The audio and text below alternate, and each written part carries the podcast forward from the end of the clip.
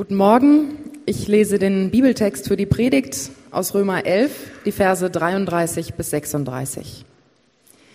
Wie unerschöpflich ist Gottes Reichtum. Wie tief ist seine Weisheit. Wie unermesslich sein Wissen.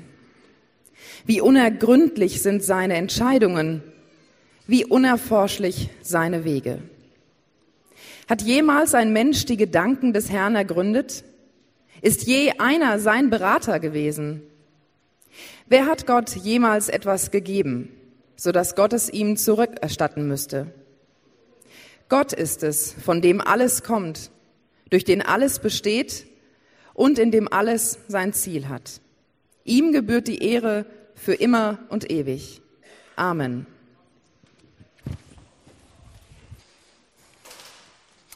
Danke, Marleen. Guten Morgen auch von mir. Schön, dass ihr da seid heute zum unserem großen Finale sozusagen ähm, in der Beschäftigung mit der Reformation. Und ich würde gerne, bevor wir gleich richtig reingehen und starten, würde ich gerne nochmal beten zu Beginn. Unser großer Vater, wir danken dir für das, was vor 500 Jahren geschehen ist, wo du nochmal reingesprochen hast, irgendwie das Verständnis von dir korrigiert hast, wie wir dich sehen, wie wir dir begegnen und so einen neuen Fokus auf Gnade gelegt hast. Vielen Dank dafür. Ich bitte dich für heute Morgen, jetzt für diese kommenden Minuten, dass du uns hilfst, dich besser zu verstehen und dadurch auch uns besser zu verstehen heute in dieser Stadt. Amen. Ja, Daniel hat es zu Beginn ja schon gezeigt und äh, eindrücklich äh, dargestellt mit seinem Luftballon. Wir feiern Geburtstag oder wir haben am Dienstag 500. Geburtstag gefeiert der Reformation. Und deshalb beschäftigen wir uns gerade im Hamburg-Projekt auch in einer Predigtreihe mit fünf Grundsätzen der Reformation. Also mit fünf Themen, die Martin Luther und andere vor 500 Jahren, man könnte sagen, neu entdeckt haben oder neu betont haben. Die sogenannten Solas. Ja, also wir feiern 500. Geburtstag und wir packen Geschenke aus. Und hier unten auf diesen kleinen Leuchtkästen, vielleicht habt ihr das gesehen, da sind, das sind die vier Geschenke, die wir schon ausgepackt haben die letzten Wochen. Wir haben uns mit Gnade beschäftigt. Wir haben uns mit der Bibel beschäftigt, die ein, ein festes Fundament für unsere Beschäftigung mit Gott und Glauben ist. Wir haben uns mit Glauben beschäftigt, der, in dem wir Freiheit finden. Und wir haben uns letzte Woche mit Jesus Christus beschäftigt, dem Held unserer Geschichte. Deshalb steht der Held. Und heute kommen wir zum letzten dieser Geschenke, zum letzten dieser Solas. Und das ist Soli Deo Gloria. Also allein Gott sei die Ehre. Soli Deo Gloria. Und das ist etwas, was Martin Luther und seinen Mitstreitern vor 500 Jahren sehr wichtig war besonders in der Auseinandersetzung mit dem Papst und der Kirche damals, dass Gott allein alle Ehre verdient. Aber dieses Soli Deo Gloria finden wir in der Geschichte nicht nur bei Martin Luther, sondern wir finden es auch bei anderen bekannten Persönlichkeiten, allen voran Johann Sebastian Bach. Ja, Johann Sebastian Bach hatte und, hat unter jedes seiner Werke diesen Satz geschrieben. Soli Deo Gloria oder abgekürzt SDG hat er immer geschrieben. Und das war egal, ob das ein Stück war, das in der Kirche aufgeführt wurde oder ob das ein Stück war für ein Konzert am Hof des Königs oder wie auch immer.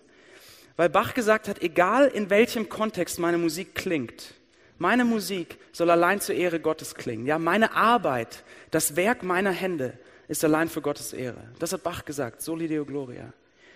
Und ich möchte gerne mit euch heute Morgen überlegen, was dieser Satz, soli deo gloria, allein Gott die Ehre, was das heute für uns bedeuten kann, 2017 in Hamburg. Was das für eine Relevanz hat. Und ich glaube, dass dieser Satz für uns alle, egal ob ihr Christen seid oder ob ihr vielleicht ganz neu hier seid, euch mal mit Gott und Glaube beschäftigt oder ob ihr sonst vielleicht sehr wenig Berührungspunkte mit Glauben und Kirche habt, egal was euer Hintergrund ist, ich glaube, dieser Satz ist für uns alle sehr herausfordernd und gibt uns einen neuen Blick auf Gott. Und das möchte ich gerne mit euch anschauen heute in drei Gedanken. Wir schauen uns Gottes Ehre an und diese Gedanken sind erstens unser Ziel in Gottes Ehre, zweitens unser Problem mit Gottes Ehre und drittens unser Weg zurück zu Gottes Ehre. Ja, also unser Ziel, unser Problem, unser Weg zurück. Lass uns mal anfangen. Unser Ziel in Gottes Ehre. Ich möchte mit euch mal in dieses Thema Gottes Ehre oder Gott Ehren eintauchen.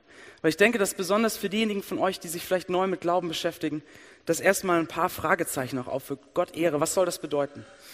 Wir finden in der Bibel ähm, immer wieder Stellen, in denen es heißt, wie hier am Ende unseres Texts, wo Paulus schreibt, Gott gebührt die Ehre für immer und ewig.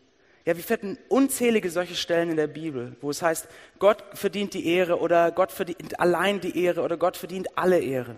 So, aber was bedeutet es denn, Gott zu ehren. Ja, was würde das bedeuten für jemand wie uns jetzt hier, einfach für uns als Einzelperson? Was würde das bedeuten, Gott zu ehren? Und Gott zu ehren bedeutet zum einen, etwas zu erkennen oder etwas anzuerkennen. Nämlich anzuerkennen, dass Gott Gott ist. Ja, so einfach erstmal. Anzuerkennen, dass Gott die größte Herrlichkeit, die größte Schönheit, die größte Vollkommenheit ist, das Absolute. Das anzuerkennen. Das bedeutet Gott zu ehren. Aber zum anderen ist Gott ehren in der Bibel immer etwas sehr Praktisches, was sehr Aktives, was mit dem Leben zu tun hat. Gott zu ehren bedeutet nämlich auch zu sagen, Gott, deine Gedanken über das menschliche Leben sind auch das höchste, herrlichste, absolute, wertvollste, was wir haben. Und wir wollen deshalb unser Leben an diesen Gedanken orientieren.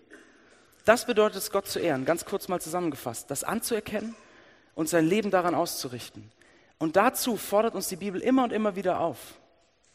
Und jetzt ist es aber interessant, finde ich, zu sehen, wenn wir jetzt mal noch weiter in dieses Thema einsteigen, wie Paulus das begründet oder wie Paulus uns an dieser Stelle, die wir gelesen haben, dazu auffordert, Gott zu ehren. Er schreibt folgendes in Vers 36. Gott ist es, von dem alles kommt, durch den alles besteht und in dem alles sein Ziel hat. Das heißt, er sagt erstmal, alles, was existiert, auch wir, kommt von Gott, hat in Gott seinen Ursprung. Und dann kommt diese erstaunliche Aussage, finde ich, dass er sagt, alles hat in Gott sein Ziel. Das heißt, Paulus sagt hier, Gott hat uns im Prinzip für sich selbst geschaffen. Ja? Er ist unser Ziel. Er hat uns geschaffen, dass wir ausgerichtet leben auf ihn. Dass wir für ihn leben, was nichts anderes bedeutet, als ihn zu ehren. Paulus sagt, das ist unser Ziel, dafür sind wir geschaffen. Und so sagt zum Beispiel, weil wir heute ja auch über Kirchengeschichte reden, so sagt zum Beispiel der Westminster Katechismus, das ist ein altes Kirchendokument von 1647. Und dieser Katechismus beginnt mit folgender Frage. Was ist das höchste Ziel des Menschen? Und die Antwort ist, Gott zu verherrlichen und sich für immer an ihm zu erfreuen. Ja?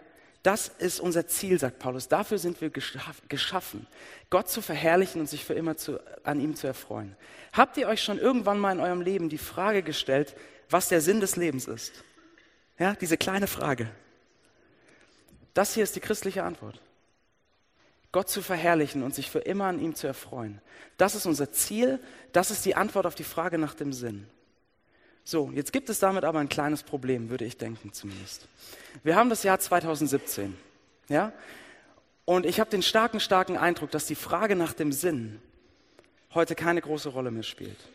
Also ich hatte extrem wenige Gespräche bis jetzt oder ich habe wirklich wenig gelesen, wo diese Frage diskutiert wurde. Was ist der Sinn des Lebens? Was ist der Sinn des Menschen? Das wirkt wie so eine Frage von vorgestern, oder nicht? So eine Frage aus so einer längst vergangenen Zeit. Wir leben in einer Zeit heute, die geprägt ist, äh, einer säkularen Zeit, die geprägt ist von postmoderner Philosophie, die sagt, die eine große Wahrheit gibt es sowieso nicht mehr, den einen großen Sinn kann es auch gar nicht geben. Das ist alles viel fragmentierter, viel vielfältiger, viel relativer die Frage nach dem Sinn spielt wirklich eine untergeordnete Rolle heute. Aber es gibt eine andere Frage, die unsere Zeit absolut dominiert. Und das ist die Frage nach dem Glück. Wie werde ich glücklich? Wo finde ich Glück? Wie sieht das glückliche Leben aus? Und was ist Glück überhaupt? Ja, es gibt Glücksforschung. Das ist die Frage, die uns heute dominiert. Und einer, der das gut äh, zusammengefasst hat, ist ein Autor, der heißt Matthias Trobinski. Und er hat das in der Süddeutschen Zeitung in einem Artikel auf den Punkt gebracht. Dieser Artikel heißt Sei glücklich oder stirb. Ja? Und er schreibt Folgendes in diesem Artikel. Die Bundesrepublik ist ein ziemlich glückliches Land. Eigentlich. Es gibt seit 70 Jahren keinen Krieg. Land und Leute sind wohlhabend wie nie, das Bildungsniveau ordentlich und die Züge fahren meist nach Plan. Und trotzdem scheint das halbe Land gerade das Glück zu suchen. In Yogakursen, Selbsterfahrungsgruppen, bei Individualcoachings, auf Reisen ins Innere, in die Wildnis oder ins Wellnesshotel, an der Bar, beim Dating oder wenigstens mit dem Buch auf dem Sofa. Und es suchen gerade jene, die man glücklich nennen könnte, die Gebildeten, die Wohlhabenden, die Avantgardisten. Warum? Weil sie unglücklich sind? Weil sie ihr Glück als unvollkommen empfinden? Oder weil ihnen das einer eingeredet hat? Trubinski bringt diesen bringt das schön auf den Punkt. Er sagt, wir suchen nach Glück. Das ist unsere Frage. Die Frage, die das halbe Land oder vielleicht sogar mehr dominiert. Wir suchen nach Glück. Und die Frage ist jetzt, in einer Zeit, in der wir nicht nach Sinn fragen, sondern nach Glück, hat da dieses Ziel in Gottes Ehre, hat das da irgendeine Relevanz? Hat uns das überhaupt irgendwas zu sagen? Hat uns dieser Sinn, Gott zu ehren, irgendwas zu sagen in einer Zeit, in der wir nicht nach Sinn suchen, sondern nach Glück? Und ich glaube ja. Und ich glaube, es hat uns erstaunlich viel zu sagen. Dann seht ihr, es ist ganz interessant, wie Drobinski am Ende, wo er landet, am Ende seines Artikels. Er kommt ins Gespräch mit einem Psychotherapeuten und mit einem säkularen Philosophen, der auch Krankenhausseelsorger ist. Er kommt mit ihnen über diese Frage ins Gespräch und sie kommen zu folgendem Schluss. Ich zitiere.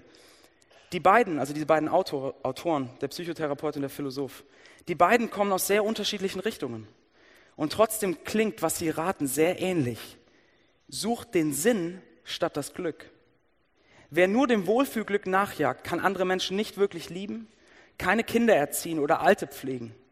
Er kann aber auch keine Weltliteratur schreiben oder ein Medikament entwickeln. Der Sinnsucher kann das alles. Und dann ist es auf einmal da, das Glück. Was Trubinski und diese beiden Autoren sagen, ist, wenn ihr Glück finden wollt, müsst ihr Sinn suchen. Wir finden Glück im Sinn. Und wisst ihr was? Das ist genau, was die Bibel sagen würde. Auch wenn die Bibel Sinn anders füllen würde. Das ist genau, was die Bibel sagt. Wenn wir Glück finden wollen, müssen wir da schauen, wo unser Sinn ist, wo unser Ziel ist. Gottes Ehre. Ein Leben, das Gott ehrt. So, warum soll darin Glück zu finden sein?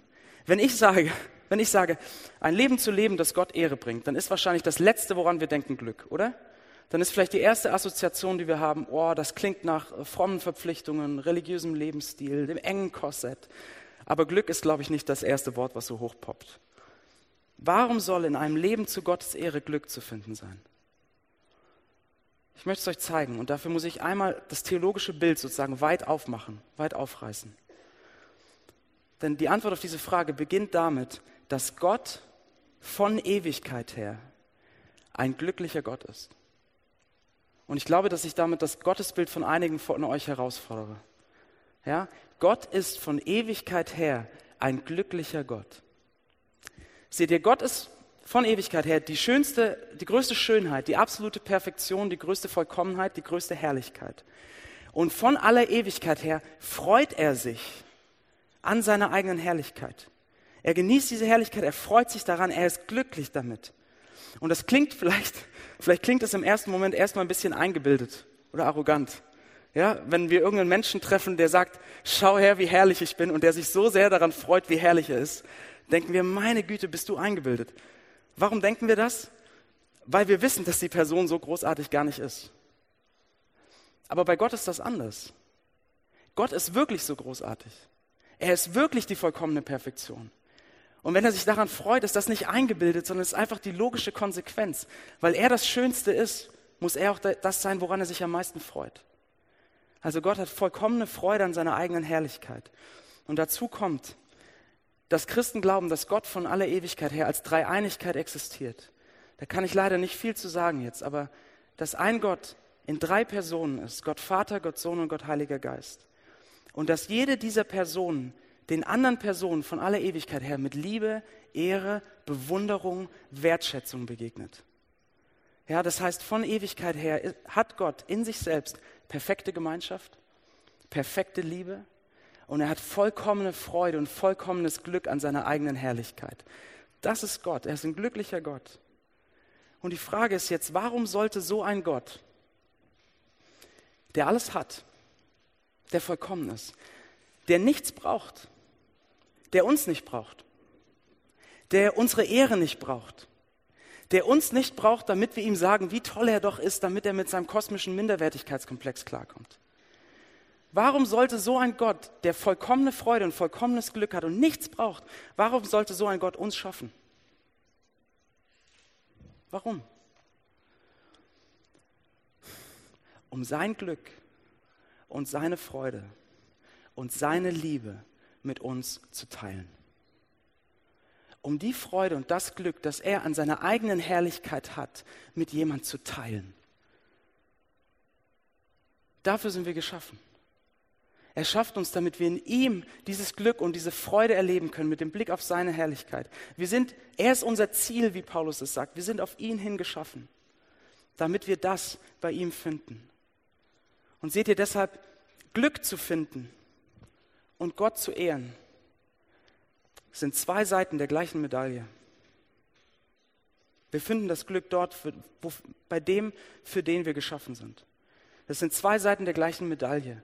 Je mehr wir ihn ehren, desto mehr werden wir Glück in ihm finden. Und je mehr Glück wir in ihm finden, desto mehr werden wir ehren, ihn ehren.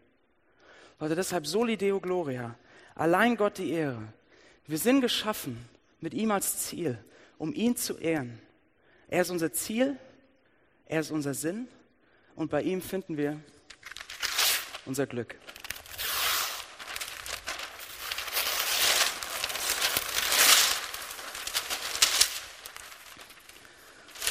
Das ist das letzte Geschenk, das wir auspacken, sozusagen. Was wir finden, was wir finden in Gottes Ehre. Dafür sind wir geschaffen. So, das ist unser erster Gedanke. Und ich weiß, das war ein Gedanke für den Kopf. Deswegen lasst es uns jetzt ein bisschen praktischer machen.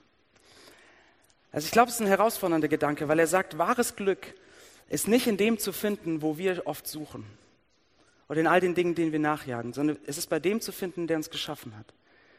So, aber jetzt lasst uns zu unserem zweiten Gedanken kommen. Dafür sind wir geschaffen, ja, für Gottes Ehre, wunderbar. Aber wir haben damit ein großes, großes Problem. Das ist unser zweiter Gedanke. Seht ihr, wir haben uns bis jetzt äh, Gottes Ehre angeschaut, also sozusagen Deo Gloria, ja, Gottes Ehre. Aber wenn wir zu diesem Soli kommen, zu dem allein Gott die Ehre, dann merken wir relativ schnell, glaube ich, dass es da ein großes Problem gibt. Das nämlich, also wenn wir uns fragen, zu wessen Ehre wir eigentlich leben, dann glaube ich, merken wir sehr schnell, dass neben Gott ein Konkurrent tritt. Ja? Ein Konkurrent, der ständig da ist, ein Konkurrent, der nicht locker lässt, ein Konkurrent, der sich ständig in den Vordergrund drängt, ein Konkurrent, der auch nicht sehr demütig, bescheiden oder subtil ist, sondern der sehr, sehr hohe Ansprüche hat. Ein Konkurrent, der die Ehre für sich will und ein Konkurrent, der sich auf den Thron Gottes setzt. Wir selbst. Ich wage mal zu behaupten, dass wir alle, egal ob ihr Christen seid oder euch neu mit Glauben beschäftigt, ich wage mal zu behaupten, dass wir alle in so vielen Momenten vor allem für unsere eigene Ehre leben. Dass wir uns auf den Thron setzen. Dass wir für unsere eigene Ehre leben. John Stott, ähm, britischer Theologe letztes, äh, aus dem letzten Jahrhundert, hat einmal geschrieben, der Kern unseres Bruchs mit Gott ist, dass wir Menschen uns auf den Platz setzen, der nur Gott gehört. Ja? Wir setzen uns auf den Thron. Wir wollen die Ehre für uns. Wir leben zu unserer eigenen Ehre. Ich glaube, wir alle machen das. Und wir machen das auch als Christen. Paulus muss im Galaterbrief, im Neuen Testament, an die Christen in Galatien schreiben, sie herausfordern und ihnen sagen, lasst uns nicht nach leerer Ehre voreinander trachten. Ja, er muss ihnen sagen, Leute, eure eigene Ehre ist nicht euer Ziel, dafür sollen wir nicht leben. Wir machen das alle, auch als Christen. Und ob wir das machen, ob wir zu Gottes Ehre leben oder zu unserer eigenen, ist etwas, was sich sehr, sehr praktisch, sehr konkret in unserem Alltag zeigt. Ja, das ist ja so ein bisschen eine theologische Frage, aber die zeigt sich ganz praktisch in unserem Leben. Und lasst mich euch ein paar Implikationen geben, so ein paar Hinweise darauf, wie das geschieht. Ich habe letzte Woche im Stern einen Artikel gelesen, einen Artikel, den äh, ein Redakteur hier aus dem Hamburg-Projekt geschrieben hat. Und es war ein guter Artikel über das Thema Neid. Und in diesem Artikel hat dieser Redakteur sehr ehrlich von sich erzählt und er hat beschrieben, dass wenn seine Freunde zu ihm kommen, die Menschen, die er am meisten liebt und die ihm am wichtigsten sind, und diese Menschen ihm von ihren Erfolgen erzählen, ja, sie sind befördert worden, bekommen mehr Gehalt, gehen die nächsten Schritte nach vorne, dass er merkt, dass er sich nicht ehrlich für sie freuen kann, sondern dass der Neid in ihm hochsteigt. Und er hat es sehr ehrlich beschrieben. Kennt ihr das? Solche Situationen? Leute, warum können wir uns nicht für den Erfolg anderer freuen? Warum werden wir neidisch, wenn andere besser dastehen, erfolgreicher sind, mehr im Rampenlicht stehen? Warum? Weil wir Angst haben, dass unser kleiner Thron nicht genug glänzt. Weil die Ehre, die wir für uns haben wollen, die anderen bekommen. Lasst mich euch ein ganz persönliches Beispiel von mir geben. Letzte Woche, letzte Woche Sonntag, hat Daniel hier diese wunderbare Predigt gehalten über Jesus, unseren Helden. Und er hat gezeigt, wie alle Heldengeschichten und äh, Themen aus der äh, Psychologie alle irgendwie auf Christus hindeuten und in ihm seine Erfüllung finden. So, und ich saß hier vorne auf Platz Nummer 10 in der ersten Reihe. Und ich saß da und ich habe mich gefreut über das, was Daniel über Jesus gesagt hat. Aber ein anderes Gefühl war stärker. Ich hatte schlechte Laune. Und ich hatte schlechte Laune, weil ich gedacht habe, ich will jetzt da vorne stehen und diese Predigt über Jesus halten. Ich will derjenige sein, der Jesus mit diesen Gedanken und diesen Bildern beschreibt. Ich will derjenige sein, der hier vorne steht. Neid, Stolz. Seht ihr, ein Herz, das für Gottes Ehre schlägt, hätte da gesessen und sich einfach nur gefreut, dass über Jesus gesprochen wird mit so tollen Gedanken und Jesus hochgehoben wird und er glänzt in den schönsten Farben. Aber ein Herz, das für die eigene Ehre lebt, denkt, ich will da stehen, mein kleiner Thron glänzt nicht genug. Das ist, wie lächerlich ist das, wie selbstbezogen. Was sagt euren, euer Neid und euer Stolz darüber aus, zu wessen Ehre ihr lebt? Wenn ihr Neid oder Stolz bei euch entdeckt, dann schiebt es mal nicht einfach nur weg und sagt, oh, ich will nicht neidisch sein, weg damit. Sondern geht dem mal nach. Grabt mal. Fragt mal, woher das kommt. Und ich denke, ihr werdet an einen Punkt kommen, in vielen, vielen solchen Situationen, an den Punkt kommen, dass ihr seht, wo ihr für eure eigene Ehre gelebt habt. Neid und Stolz sind gute Indikatoren. Aber es gibt noch ein, es gibt weitere Indikatoren, aber ich will euch noch einen dritten zeigen. Und das ist Situationen, in denen wir niedergeschlagen sind und traurig sind, weil wir das Gefühl haben, dass wir im Vergleich mit anderen nicht mithalten können. Ja? Ich glaube, wir kennen alle diese Situationen, wo wir niedergeschlagen sind, traurig, weil wir das Gefühl haben, wir sind nicht schön genug, nicht intelligent genug, nicht besonders genug, nicht interessant genug, nicht erfolgreich genug, nicht reich genug, nicht was weiß ich genug. Und das ist jetzt vielleicht hart, was ich sage, aber diese Momente und diese Niedergeschlagenheit sind ein Hinweis dafür, dass euer Herz für eure eigene Ehre schlägt. Weil wir sind so niedergeschlagen, weil wir die Ehre, die wir wollen, für uns, um uns gut zu fühlen, nicht bekommen in dem Moment. Leute, wir leben in einer Großstadt. Wir werden in Hamburg ständig Leuten begegnen, die schöner, intelligenter, attraktiver, erfolgreicher sind als wir. Die ganze Zeit, jeden Tag oder jede Woche. Aber das Ganze wird uns nur so fertig machen und so traurig machen, wenn wir ein Leben haben, das zu unserer eigenen Ehre ist. Ja? Deshalb, zu wessen Ehre leben wir? Ist das Soli Deo Gloria? Zu wessen Ehre arbeitet ihr? Ist das für Gottes Ehre wie Bach, der sagt, es soll alles zu Gottes Ehre klingen? Oder ist es vor allem zu eurer eigenen Ehre? Zu wessen Ehre geht ihr mit eurem Geld um?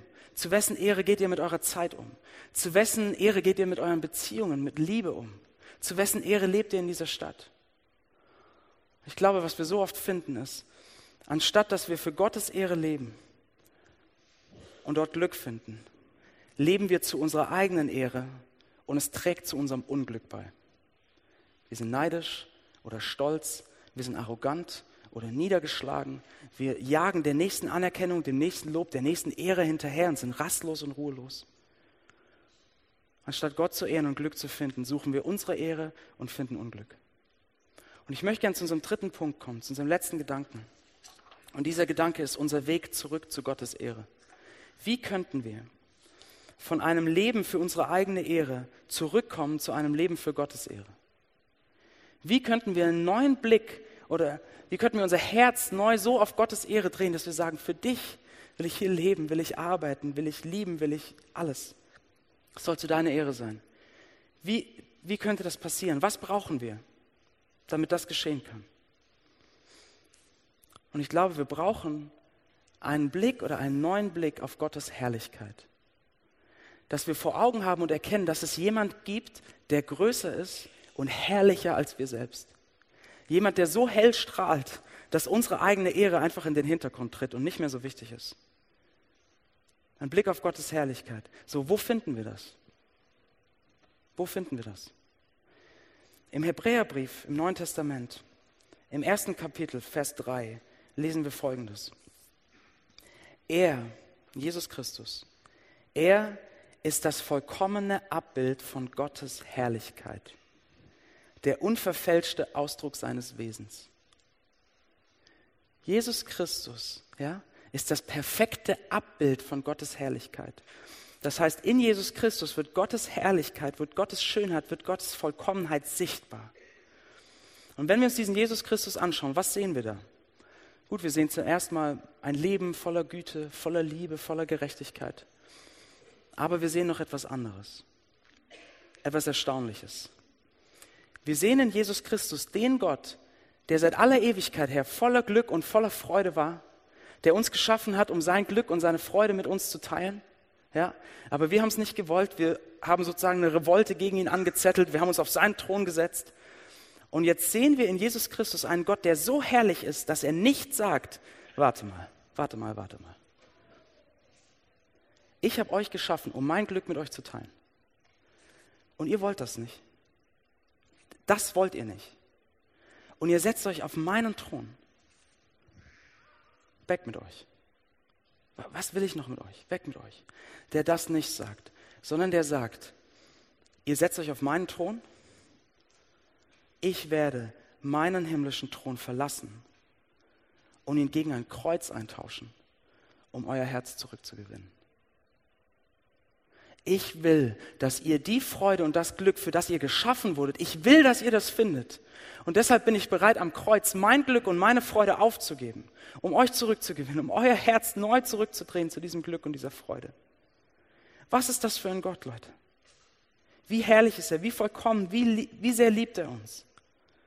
Und seht ihr, was brauchen wir, damit unser Blick weggedreht wird von unserer eigenen Ehre, damit unser Blick hingedreht wird zu jemand, der heller strahlt als wir. Wir brauchen diesen Blick auf Jesus Christus neu. Dass wir sehen, er ist so vollkommen und so herrlich und er liebt uns so sehr und er hat das für uns getan. Das wird unser Herz von unserer eigenen Ehre wegdrehen.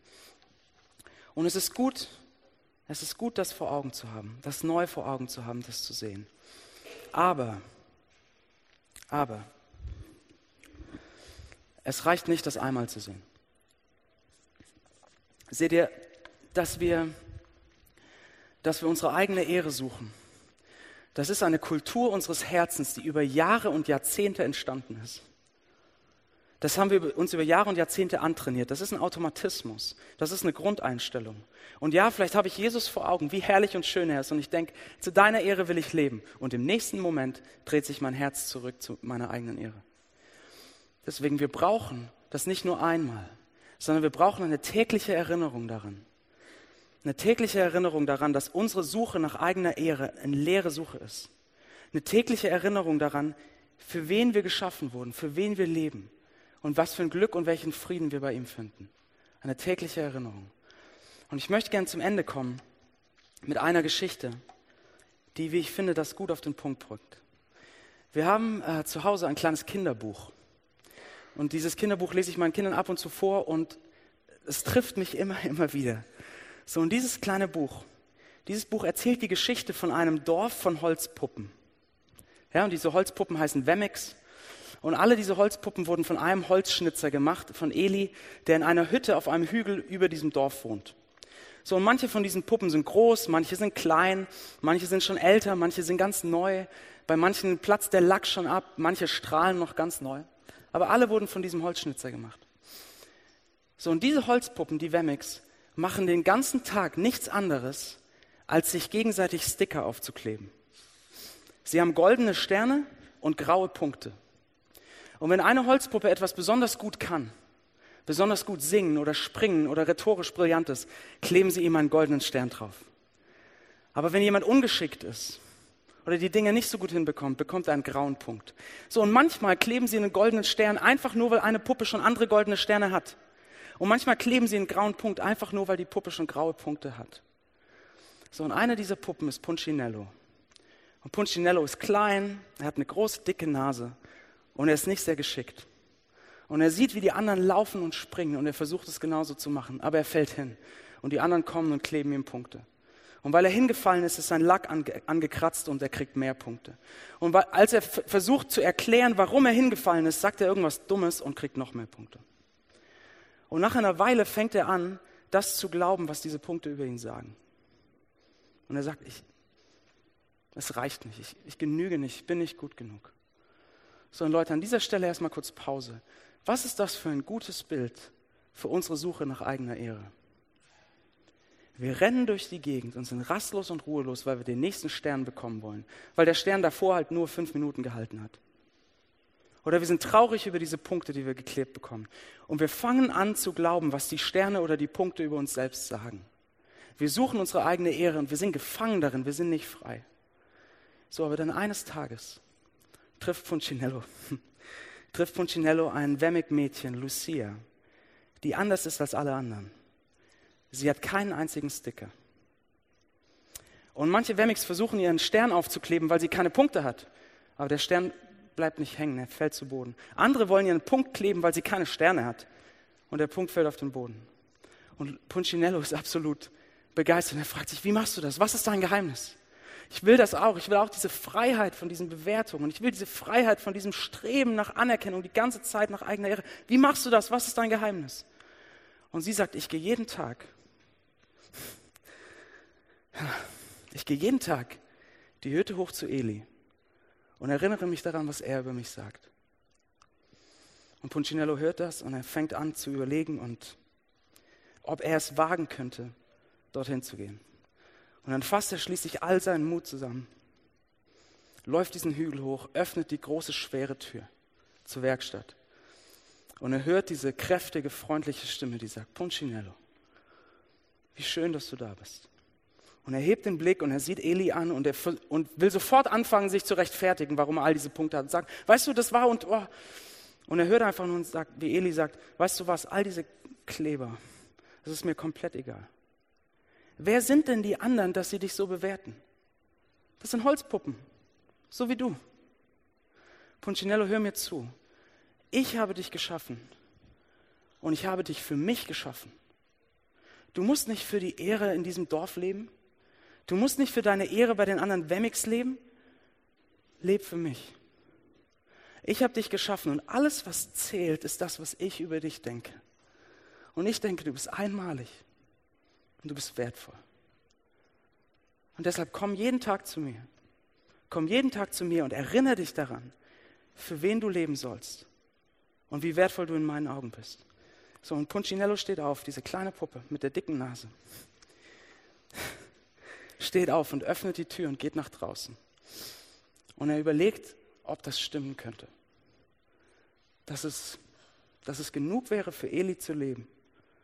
Und dass er wirklich wertvoll ist. Und in diesem Moment, in diesem Moment, als er das denkt, fällt der erste Punkt auf den Boden. Leute, lasst uns, lasst uns zu unserem Gott kommen, lasst uns zu Jesus kommen und auf seine Herrlichkeit sehen, dass er so viel heller strahlt als wir, dass er es wert ist, für ihn zu leben. Aber lasst uns zu ihm nicht nur einmal kommen, lasst uns jeden Tag zu ihm kommen, lasst uns jeden Tag zu ihm kommen, ob das im Gebet ist, in der Stille, in unseren Gedanken. Und lasst uns daran erinnern, wer uns geschaffen hat und wofür wir gemacht sind. Lasst uns daran erinnern, für wen wir leben und nicht für unsere eigene Ehre. Und lasst uns daran erinnern, was er über uns sagt dass wir wertvoll sind in seinen Augen und einmalig. Und ich verspreche euch, die Sterne und die Punkte werden fallen. Soli Deo Gloria. Lass uns beten.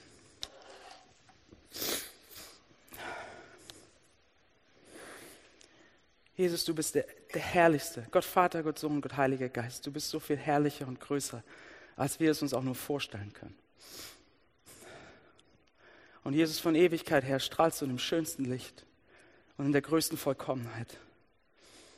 Und doch hast du dich erniedrigt. Du bist Mensch geworden. Du hast, bist arm geworden. Du bist einsam geworden. Einsam und verlassen und erniedrigt am Kreuz, um uns zu gewinnen. Uns, die wir so gegen dich aufgestanden sind, uns auf deinen Thron gesetzt haben. Oh, wie, könnten wir, wie könnten wir dir jemals dafür danken? Jesus, nimm unser Herz, nimm unsere Gedanken, nimm unsere Gefühle und drehe sie zurück zu dir. Hol uns raus aus diesem Streben und diesem Suchen nach eigener Ehre, das so leer ist und so anstrengend und uns so gefangen nimmt. Dreh uns den Blick zurück zu dir jeden Tag, dass wir sehen, wie wertvoll wir für dich sind und für wen wir leben sollen. In Jesu Namen. Amen.